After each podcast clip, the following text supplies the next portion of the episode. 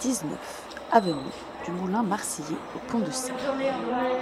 Immersion à la ressourcerie des Biscottes en compagnie de Benoît Akaoui, directeur.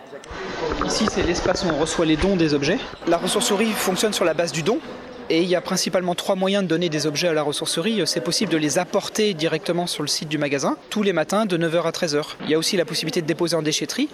Et puis, euh, pour ceux qui ne peuvent pas, c'est possible d'appeler à la ressourcerie pour demander une collecte à domicile. C'est trier catégorie d'objets par catégorie d'objets pour alimenter l'atelier.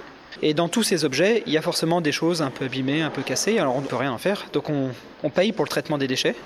Il y a 20 tonnes par semaine qui rentrent à la ressourcerie, il y a entre 10 et 12 tonnes par semaine qui ressortent par le magasin. Donc là, on est dans l'atelier de valorisation où une équipe d'une quinzaine de personnes va euh, trier. On va juste vérifier si c'est en bon état, nettoyer parce que personne n'achète un objet sale, mettre un prix, redonner une valeur et ensuite ça passe dans les mains d'une autre équipe, celle qui est dédiée au magasin. La question principale qu'on se pose, c'est est-ce que cet objet va intéresser un client? Euh, Dans certains cas, on fait de la réparation, on fait de la réparation sur le mobilier. Il y aurait à peu près 70% des objets qui seraient allés en enfouissement. À la fin, il n'y a plus que entre 5 et 7%. Et ça, c'est vraiment la plus-value environnementale de la On y tient tout particulièrement.